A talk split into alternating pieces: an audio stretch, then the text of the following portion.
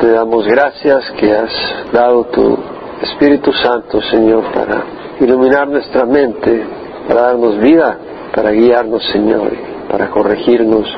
Señor, te rogamos que tu Santo Espíritu siga en medio de nosotros y haciendo la obra que tanto necesitamos en nosotros, Señor. Y solo tú puedes hacer, Padre. Te damos gracias por este tiempo, en nombre de Jesús. Amén. Salmo 97. Jehová reina, regocíjese la tierra, alégrense las muchas islas, nubes y densas tinieblas le rodean. Justicia y derecho son el fundamento de su trono, fuego va delante de él y quema a sus adversarios en derredor.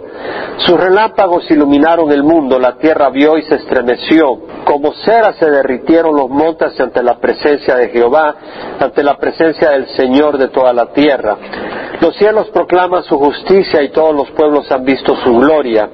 Sean avergonzados todos los que sirven a imágenes talladas, los que se glorían en los ídolos, adórenle todos los dioses. Oyó Sión y se alegró, y las hijas de Judá se han regocijado a causa de tus juicios, oh Jehová, porque tú eres Jehová el Altísimo sobre toda la tierra, muy excelso sobre todos los dioses. Los que amáis a Jehová aborreced el mal. Él guarda las almas de sus santos, los libra de la mano de los impíos. Luz se ha sembrado para el justo y alegría para los rectos de corazón. Justos, alegraos en Jehová y alabad su santo nombre. Versículo 1. Jehová reina. Vea, es Jehová porque las letras son todas mayúsculas. Entonces se refiere a Jehová, aunque dice Señor, pero realmente la palabra es Jehová. Jehová reina, regocíjese la tierra, alégrese las muchas islas. Jehová reina. Si nos vamos al versículo 9, dice, porque tú eres Jehová el Altísimo sobre toda la tierra, muy excelso sobre todos los dioses. En ese versículo vemos que dice el versículo 9, tú eres Jehová el Altísimo sobre toda la tierra, muy excelso sobre todos los dioses. Es decir, el Señor reina sobre todo poder y sobre toda autoridad. La palabra en el versículo 9, Altísimo, es Elión, que quiere decir el más alto, el supremo, el de mayor autoridad, el de mayor impacto, el de mayor poder. Y el Elión, que quiere decir supremo, altísimo, se deriva de la palabra Alá, que quiere decir excelso, que es la misma palabra que aparece más adelante, el Altísimo sobre toda la tierra, muy excelso sobre los dioses. Y esa palabra Alá, que se traduce excelso, la palabra quiere decir subir, es un verbo. Ser elevado, el, el exaltado quiere decir. Y esa palabra también se usa en el sentido de dominar, preponderar. ¿Por qué? Porque Dios está por encima de todo poder o autoridad. Dios está por encima de todo hombre, toda mujer, toda presidente, ejército, juez, jefe, cónyuge. De hecho, Dios está encima de los demonios. La palabra del Señor dice claramente de que crees que Dios es uno, haces bien, los demonios también creen y tiemblan. Entonces, los que estamos en las manos del Señor no tenemos que tener miedo de los demonios, porque aún los demonios están debajo del poder de Dios. Dios está encima de todo poder y de toda autoridad. Ahora, el Señor hizo referencia a Satanás como el príncipe de este mundo. Y si te vas a Juan 14, te vas a dar cuenta en el versículo 27 que el Señor dice, la paz os dejo, mi paz os doy.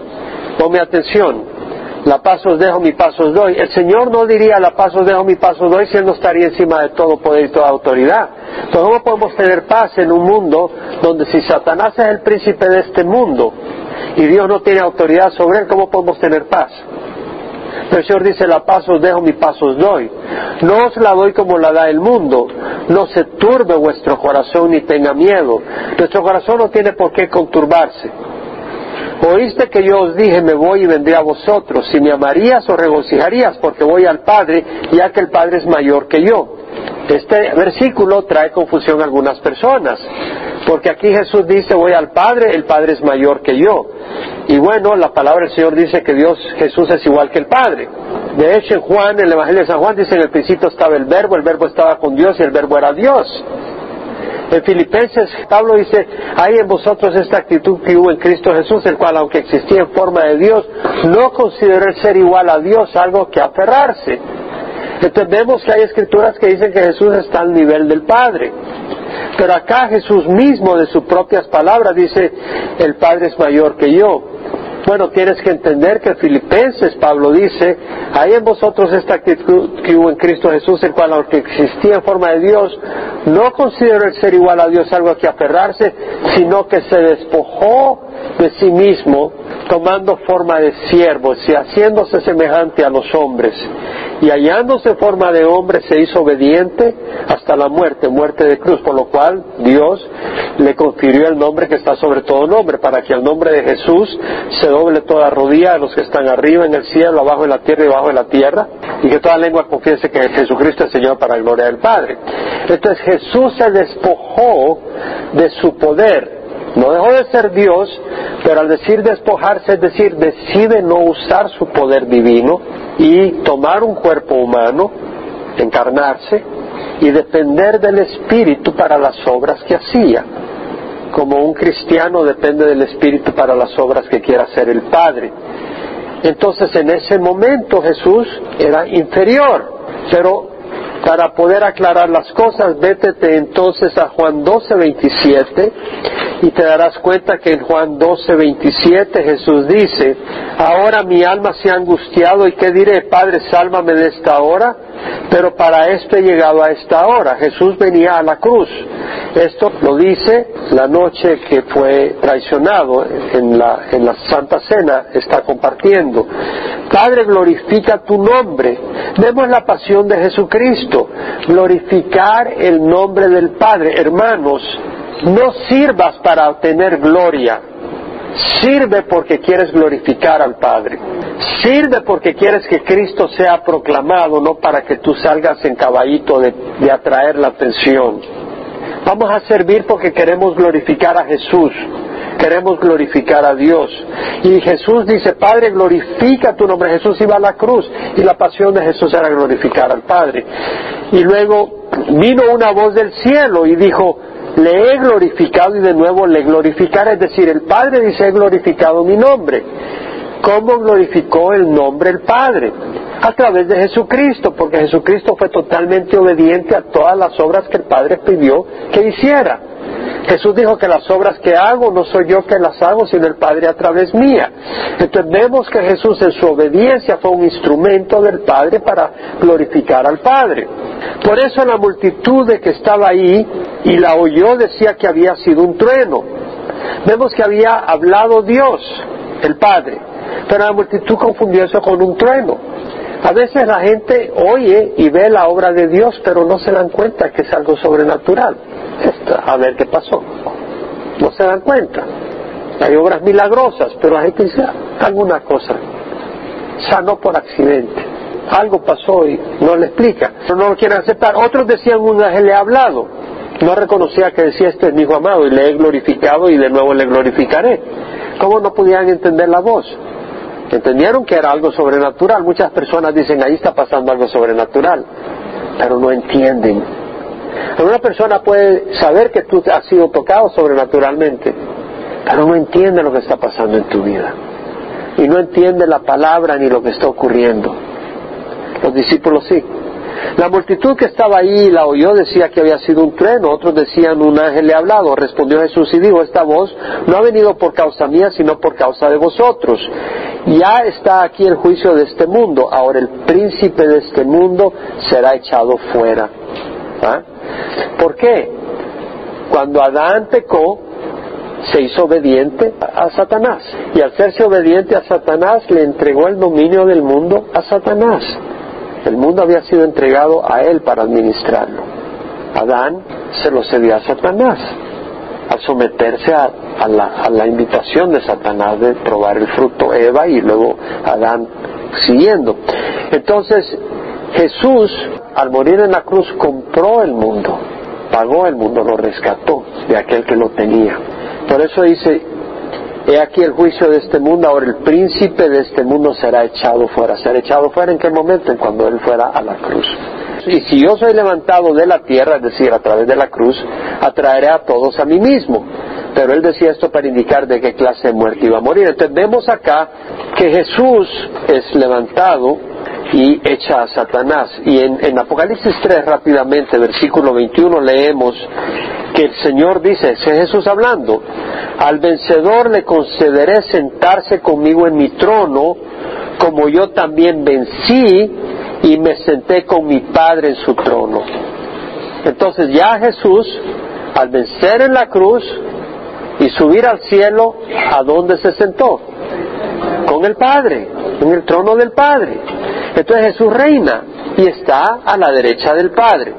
Jesús no es inferior al Padre, se despojó para venir al mundo, pero ahora comparte la gloria del Padre. En Juan 17:5 leemos que el Señor Jesús dice, ahora glorifícame tú, Padre, junto a ti con la gloria que tenía contigo antes que el mundo existiera. Es decir, el Señor dice, ahora dame la gloria que compartía contigo. Amén. Entonces vemos la igualdad de Jesús con el Padre. Todo esto para fundamentar que el Señor reina.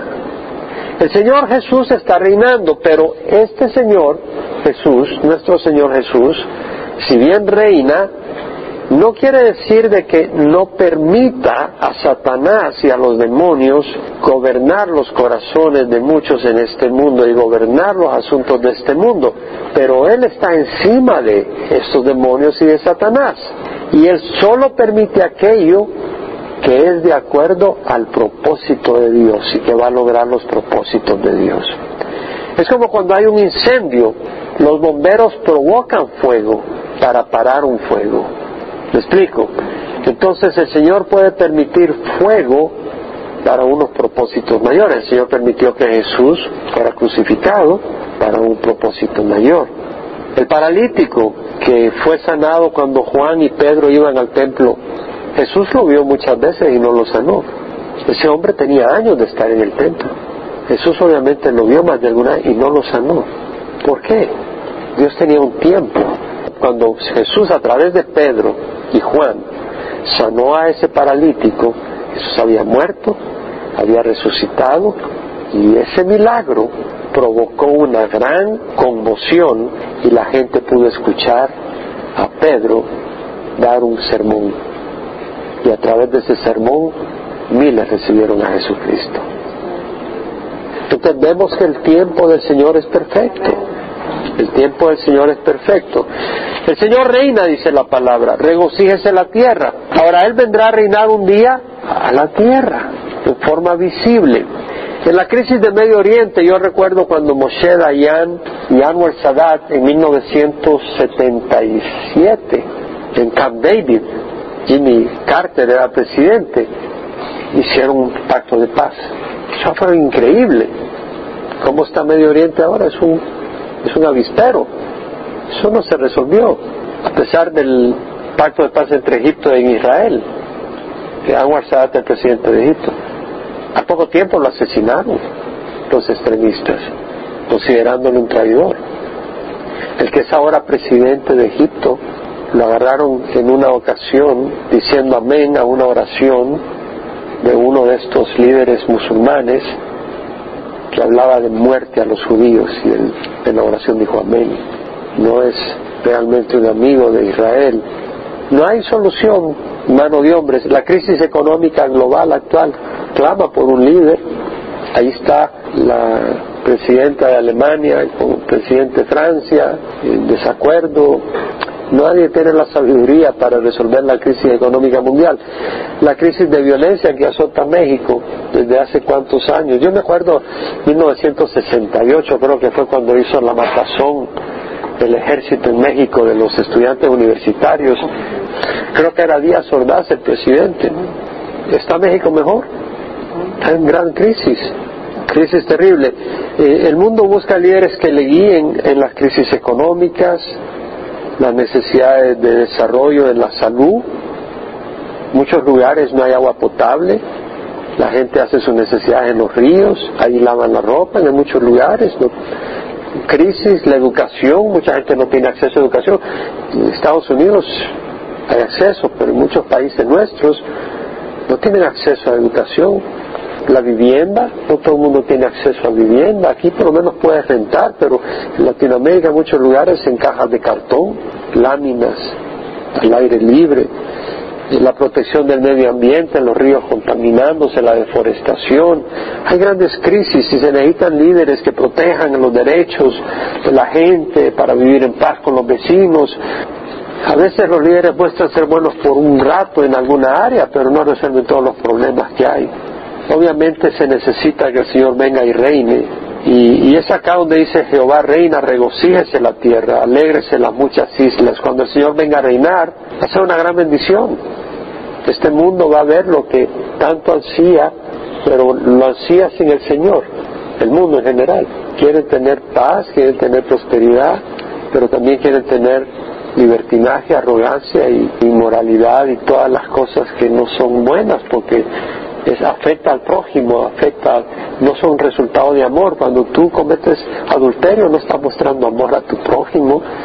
Cuando tú eh, estás eh, involucrando a un niño en homosexualismo y le estás enseñando desde su niñez que está bien el homosexualismo, le estás distorsionando su mente, preparando a esa criatura para un fracaso cuando crezca porque Dios no diseñó al hombre para el homosexualismo ni a la mujer para el lesbianismo.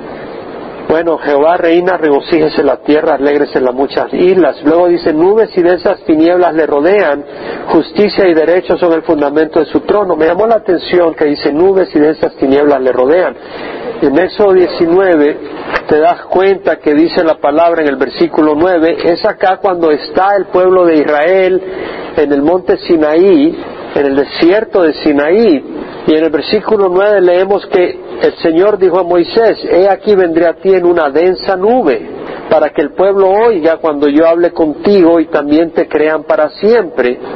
Entonces Moisés comunicó al pueblo las palabras de Jehová.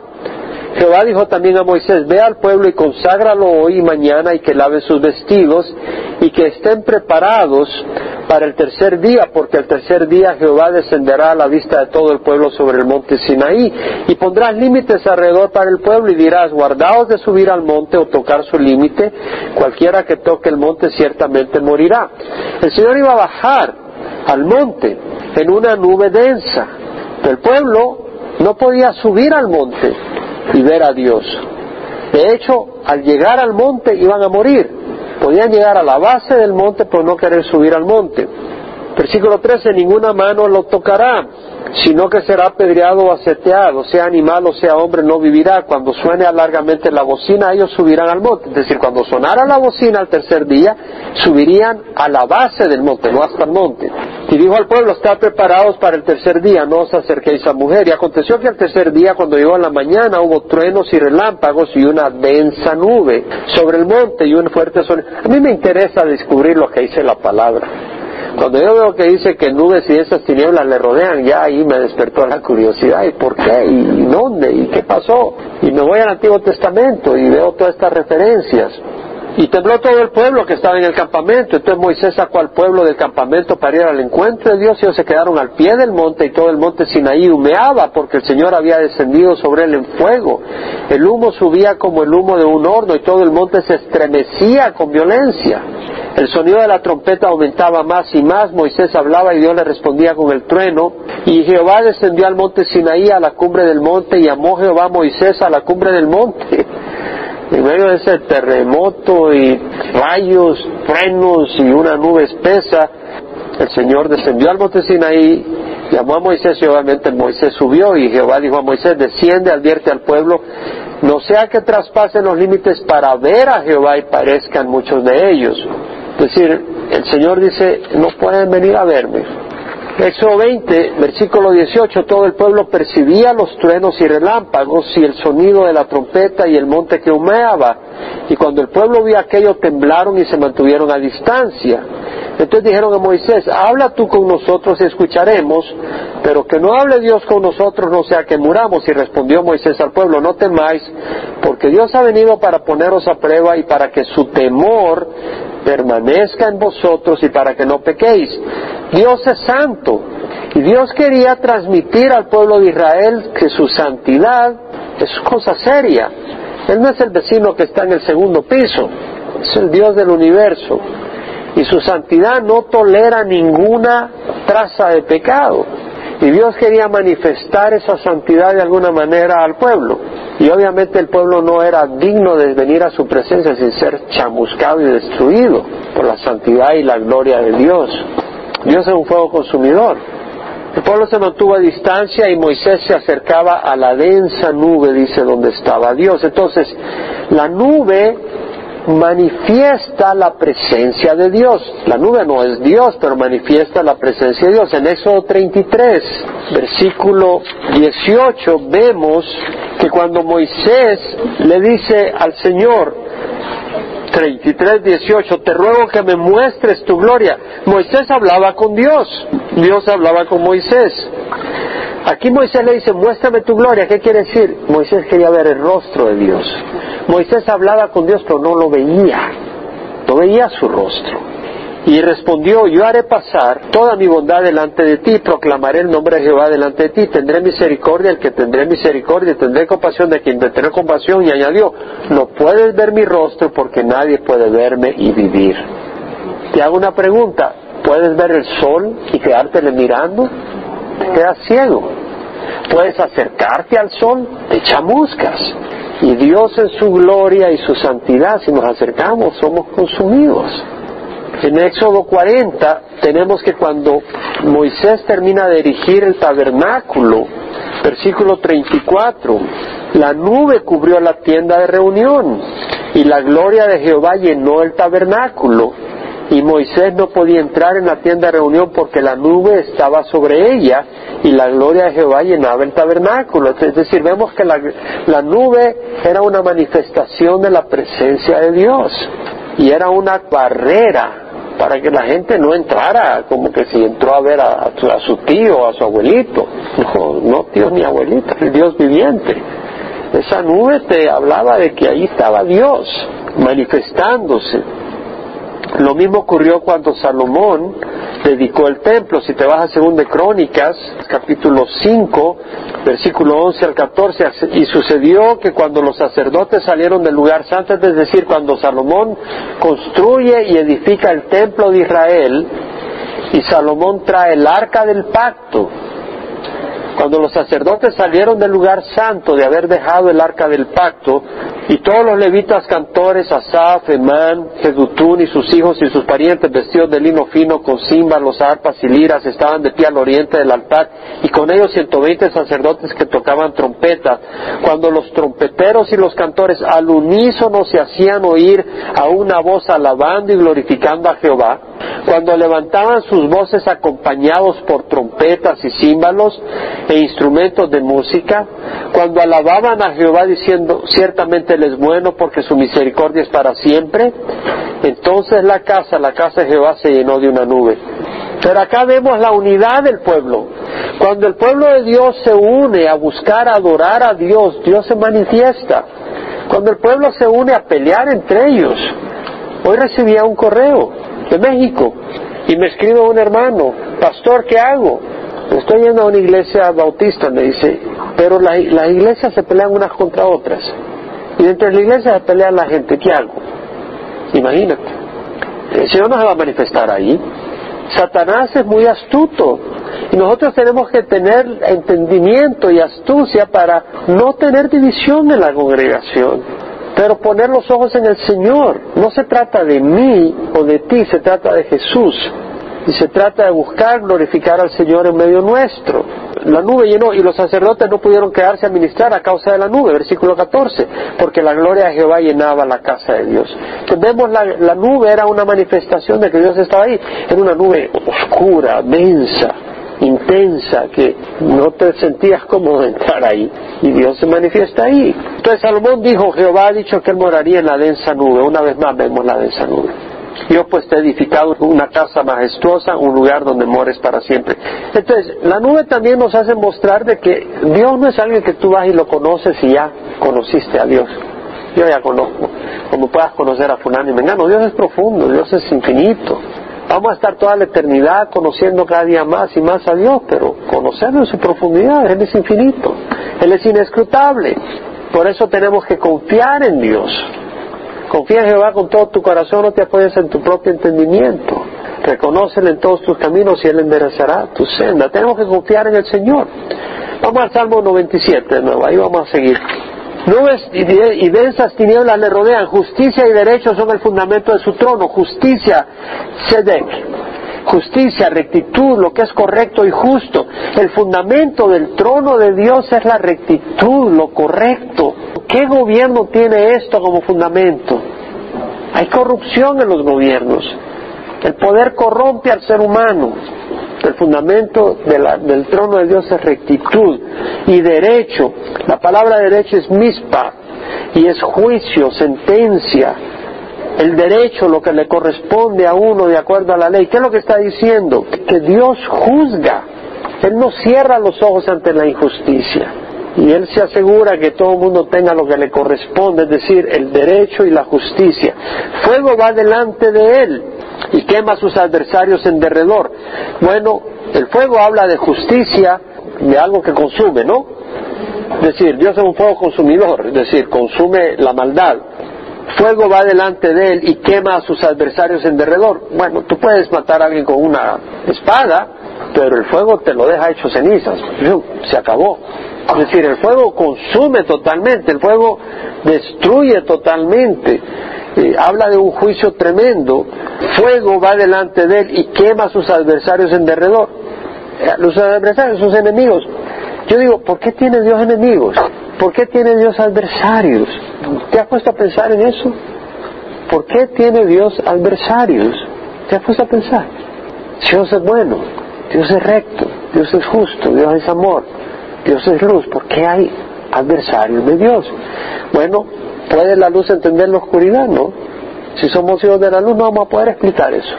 Dios sabe. Hay cosas que uno no puede explicar, pero Dios tiene adversarios y tú tienes adversarios si estás del lado de Dios. Y si no estás del lado de Dios, también tienes un adversario que es Dios. Porque si no estás del lado de Dios, estás contra Dios. Sus relámpagos iluminaron el mundo. La tierra vio y se estremeció. Esta es una referencia a lo que leímos en Éxodo, cuando bajó el Señor en el Sinaí. Como cera se derritieron los montes ante la presencia de Jehová, ante la presencia del Señor de toda la tierra. Vemos que habla del Señor de toda la tierra. Dios es, Señor. La palabra Señor quiere decir autoridad, quiere decir poderío sobre otras personas. Nuestro Señor Jesucristo es el Señor de toda la tierra. En Apocalipsis 19 tenemos una visión profética de Jesús cuando venga a reinar sobre la tierra. Y en Apocalipsis 19, versículo 15 dice, de su boca sale una espada afilada para herir con ella a las naciones. Algunas personas solo quieren un lado de la historia de la Biblia. Algunas personas se interesan en oír que Dios es amor, Dios es bueno, Dios no, juzga, no va a juzgar a nadie, Dios no va a mandar a nadie al infierno. No te equivoques. Por eso estudiamos toda la escritura. Apocalipsis 19, 16, 15, de su boca sale una espada afilada para herir con ella, no para cortar árboles, para herir con ella a las naciones, y la regirá, la, gobernará con vara de hierro, es decir, con fuerza. Y él pisa el lagar del vino del furor de la ira del Dios Todopoderoso. Está diciendo, está hablando de la ira de Dios. Dios es santo. La rebeldía, el pecado provoca la ira de Dios. Hermano, la fornicación, el adulterio, el robo, la mentira, la calumnia, la idolatría, todo eso provoca la ira de Dios. Eso dice la palabra. En su manto y en su muslo tiene un nombre escrito, Rey de Reyes y Señor de Señores. Quiere decir al mero jefe, Jesucristo, Rey de Reyes y Señores de Señores. Vamos a Juan 13, versículo 13. Jesucristo está en la última cena y les dice a los discípulos, vosotros me llamáis maestro y señor y tenéis razón porque lo soy. Jesús es maestro, maestro, alguien que te enseña cómo caminar en este mundo por el camino de luz y de verdad. Me llamáis maestro y señor y tenéis razón porque lo soy. Jesús está diciendo, soy maestro y soy Señor. Pues si yo soy el Señor y el Maestro, os lavé los pies, vosotros también debéis lavaros los pies unos a otros. ¿Quién lavó los pies de los apóstoles? Jesús, el Rey del universo, se arrodilló para poder lavarle los pies a sus apóstoles. Hermano, debemos de aprender a servirnos. ¿Quieres sentir gozo? Pero yo te digo algo, hazlo porque Dios merece tu servicio. El gozo es un regalo que Dios te da, pero hazlo porque Dios merece obediencia. Dios quiere que tengamos esa actitud. Si Jesucristo vino a servir, y sabes, no se trata de lavar pies, se trata de bendecir. Hay personas que no pueden venir el miércoles o el domingo, ya sea por su trabajo, por falta de transporte. Agarra el teléfono, llama, saluda. Hay maneras con que puedes servir y bendecir. Pedro dijo, Jesús venía a servirle. Pedro dice, no Señor, tú no vas a lavar a mí los pies. Si no te lavo los pies no tiene nada que ver conmigo. Ah, pues échame una buena bañada, Señor. No, no, ya estás limpio. ¿Sabes lo que está queriendo decir Señor? No seas orgulloso, déjate servir. Aquí hay hermanos y hermanas que están con ese corazón, las que tienen ese corazón de servicio y refrescan y bendicen. Y yo he sido bendecido. recuerdo cuando me enfermé, muchos llegaron a refrescar mi corazón. El día de ayer, dos personas aparecieron en mi casa para bendecirme y me bendijeron. No me lavaron los pies físicamente, pero te aseguro que refrescaron mi corazón. Y, tal vez no tanto por el ejercicio físico que les tocó hacer para darme una mano, pero porque me mostraron ese amor. Y te digo que me bendijeron enormemente, más de lo que ellos puedan entender. Hermanos, podemos servir a nuestros hermanos en la manera en que Dios te equipe para servir. Úsalo para bendecir a otros. Eso es lo que Dios quiere hacer en la congregación. Usar tus manos, tu cabeza, tus labios para decir algo, o tus manos para llevar algo, o tu timón para darle un aventón a alguien. Que tu vida sea para servir. No te enfoques en ti, enfócate en otros. Tú te enfocas en ti, te deprimes. Te lo digo. ¿Te sientes deprimido? ¿Te sientes agobiado? Piensa en servir a otros y te va a ayudar. El Señor dijo en versículo 15, os he dado ejemplo para que como yo os he hecho también vosotros hagáis. En verdad, en verdad os digo, un siervo no es mayor que su Señor, ni un enviado es mayor que el que le envió. Si sabéis esto, seréis felices si lo practicáis. En Lucas 6:46 el Señor dice, ¿por qué me llamáis Señor, Señor y no hacéis lo que yo os digo? Bueno, versículo 6. Los cielos proclaman su justicia y todos los pueblos han visto su gloria. Los cielos proclaman la justicia de Dios. Los cielos los ángeles que habitan en los cielos proclaman la justicia de Dios. Dios es justo. El Salmo 19.9 dice, los juicios de Jehová son verdaderos, todos ellos justos. En Apocalipsis 16 tenemos una visión futura de la tribulación. Y en Apocalipsis 16 leemos, cuando la, la copa de la ira de Dios, las copas de la ira de Dios, siete copas del furor de Dios son derramados sobre la tierra. Va a ocurrir, está escrito. Hermanos, ¿Tú te das cuenta los días en que vivimos? Corea del Norte jugando con sus misiles, Irán que quiere destruir a Israel, Estados Unidos cada vez más apartándose un poquito, apartándose un poquito de, Israel, Europa en una crisis, China que no creas que es un, un corderito, ellos han aplastado a su misma gente, los fenómenos naturales que ocurren, tremenda catástrofe. Estamos llegando en tiempos difíciles estaba oyendo las noticias que los ateos hicieron que quitaran las Biblias de los hoteles en Georgia. Y entonces el gobernador después dijo, bueno, la verdad es que la vamos a poner de regreso porque el gobierno no fue quien pagó por esa Biblia.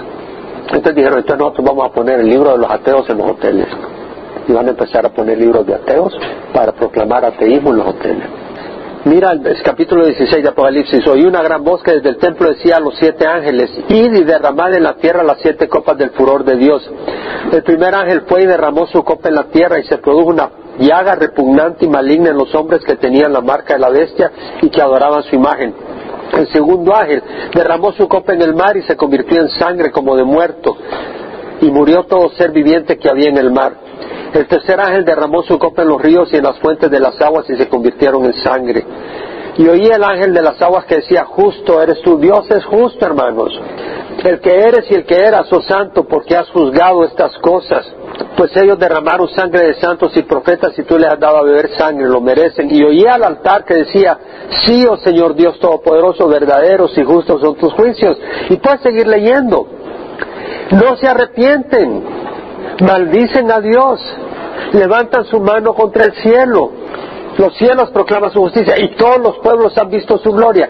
Todos los pueblos han visto la gloria de Dios. ¿Qué dice el Salmo 19? Los cielos proclaman la gloria de Dios y la expansión anuncia la obra de sus manos. Un día transmite el mensaje a otro día, una noche a otra noche revela sabiduría. Es decir, la naturaleza que dice Romanos 1.18, la ira de Dios se revela desde el cielo contra toda impiedad e injusticia en los hombres, que con injusticia restringen la verdad, porque lo que se conoce acerca de Dios es evidente dentro de ellos. Pues Dios lo ha mostrado claramente desde la creación del mundo, sus atributos invisibles, su eterno poder y su deidad, por medio de lo creado. Los pueblos han visto su gloria a través de la creación, pero hay gente que está reteniendo y está negando todo lo que es la filosofía de la evolución es una negar y negar y negar la obra clara de la creación de Dios. Hoy en CNN, en el internet, veía alguien que decía, todos los, que mucha gente estaba en el Oklahoma orando con Twitter. Y entonces había un encabezado que decía, muchas oraciones en Twitter, tal vez Dios no la oyó, pero fulano la oyó. Es una blasfemia la que aparecía en CNN en, la página web hoy. Luego dice, sean avergonzados todos los que sirven a imágenes talladas, los que se glorían en los ídolos, adoren de todos los dioses. Bueno, me fui a la página web del Infallible Catholic, el católico infalible, del, del 2 de abril del 2012. El título era Imagen milagrosa de Nuestra Señora de Guadalupe. Y el artículo decía, el tilma, el tilma es un tipo de manto usado por los nativos mexicanos. Entonces decía, el tilma de Juan Diego, que lleva la imagen milagrosa de Nuestra Señora de Guadalupe, es un tejido tosco, hecho de la fibra del maguey, que dura no más de 20 a 30 años, y sin embargo el tejido ha mantenido su integridad estructural sin quebrarse o perder color o ninguna señal de deterioro por cerca de 500 años. En agosto de 7 del 2009, el investigador científico y físico doctor Adolfo Orozco dijo a los participantes del Congreso Mariano Internacional de Nuestra Señora de Guadalupe en Glendale, Arizona, que no existe explicación científica para los 478 años de preservación de alta calidad del tilma o de los milagros de su preservación. Los científicos de NASA no pueden explicar cómo se imprimió la imagen de la Virgen de Guadalupe en el tilma. No hay trazos de pincel o brocha. Los colores flotan sobre la superficie del tilma, decía, a una distancia de tres décimas de milímetro sobre el tejido. En 1936 el bioquímico Richard Cohn, ganador del Premio Nobel de Química, analizó una muestra del tejido y aseveró que los pigmentos usados eran de una fuente desconocida, natural, animal, mineral o vegetal, pero desconocida. En otro artículo sale que las imágenes milagrosas de Nuestra Señora decía 100 estatuas y retratos católicos famosos. Y la sinopsis del libro este decía que había, eran 100 historias verdaderas de estatuas, pinturas e imágenes milagrosas aprobadas por la Iglesia Católica de Nuestra Señora. Estas imágenes han hablado, han traído curaciones, han emitido fragancias, han llorado lágrimas de sangre e incluye a Nuestra Señora de Guadalupe, Aquita, Pompey, Perpetuo Socorro. Son experiencias sobrenaturales, yo creo que son ciertas, yo creo que son verdaderas. No sé lo de la Virgen de Guadalupe en ese tilma, si realmente es cierto que la pintura está flotando. Pero te digo una cosa, tú vas a tener que decir en tu corazón, Vete a Deuteronomio 13, versículo 1. Si se levanta en medio de ti un profeta o soñador de sueños y te anuncia una señal o un prodigio, y la señal o el prodigio se cumple, acerca de la cual él te había hablado, prodigio es un milagro, diciendo vamos en pos de otros dioses, es decir, un dios, el Elohim. Ahí la palabra es Elohim, y la palabra Elohim es una persona poderosa.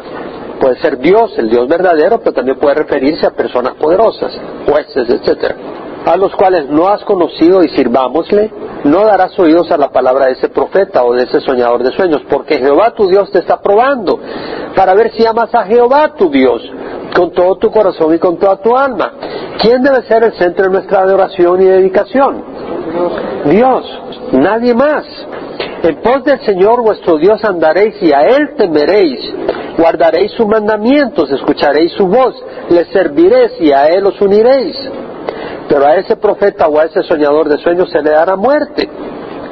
Sigue leyendo todo ese capítulo, el versículo 6, si tu hermano, el hijo de tu madre, o tu hijo, o tu hija, o la mujer que amas, o tu amigo entrañable te incita en secreto diciendo vamos y sirvamos a otros dioses, Versículo 8, no cederás ni les escucharás. Versículo 9, sino que ciertamente lo matarás. Wow. Dios está diciendo, tu dedicación hacia mí no es negociable. Lee todo el capítulo 13, no tenemos tiempo para leerlo. La palabra del Señor es clara y tú tienes que decir en tu corazón. Versículo 8, 9, oyó Sión y se alegró y las hijas de Judá se han regocijado a causa de tus juicios, oh Jehová. Vemos que el pueblo de Dios se regocija con los juicios, con las decisiones, con la justicia de Dios. En Mateo 5, 6 leemos, bienaventurados los que tienen hambre y sed de justicia, porque ellos serán saciados. Salmo 119, 92, si tu ley no hubiera sido mi deleite, entonces hubiera perecido en mi aflicción. Muchas veces en la crisis el poder meditar en la palabra de Dios refresca tu corazón. Porque tú, oh Jehová, el Altísimo sobre toda la tierra, muy excelso sobre todos los dioses. Versículo 10, lo que amáis a Jehová, aborreced el mal. Él guarda las armas de sus santos, los libra de la mano de los impíos. No puedes combinar el mal con Jehová. Los que amáis a Jehová, aborreced el mal. En tercera epístola de Juan, capítulo 1, versículo 11, dice, amados, no imitéis lo malo, sino lo bueno. Quiere decir que no es natural hacer lo bueno. Por eso viene la exhortación. En ningún lugar de la Biblia veo que el Señor diga, cuando tienes hambre, come, porque si no te vas a morir de hambre. No lo dice. Si tienes sed, no te olvides de tomar agua. No lo dice. Ahí salimos a agarrar agua. Hasta nos ahogamos de la sed. Y come más de lo necesario. 25 pupusas ahí cuando teníamos el... No, no te que decir, Señor, come, comes. Pero el Señor dice, amado, no imitéis lo malo, sino lo bueno nos exhorta. Es un llamado, es una exhortación, es una invitación, pero también es un mandamiento. Luego dice, el que hace lo bueno es de Dios, el que hace lo malo no ha visto a Dios. Es importante reír, gloria al Señor, pero también hay que balancear las cosas y entender de que hay un juicio y que nosotros no podemos jugar con el pecado. La Biblia dice, el que hace lo bueno es de Dios, el que hace lo malo no ha visto a Dios. Y luego vemos la promesa del Señor, Él guarda las almas de sus santos, los libra de la mano de los impíos, porque Él es Dios de dioses.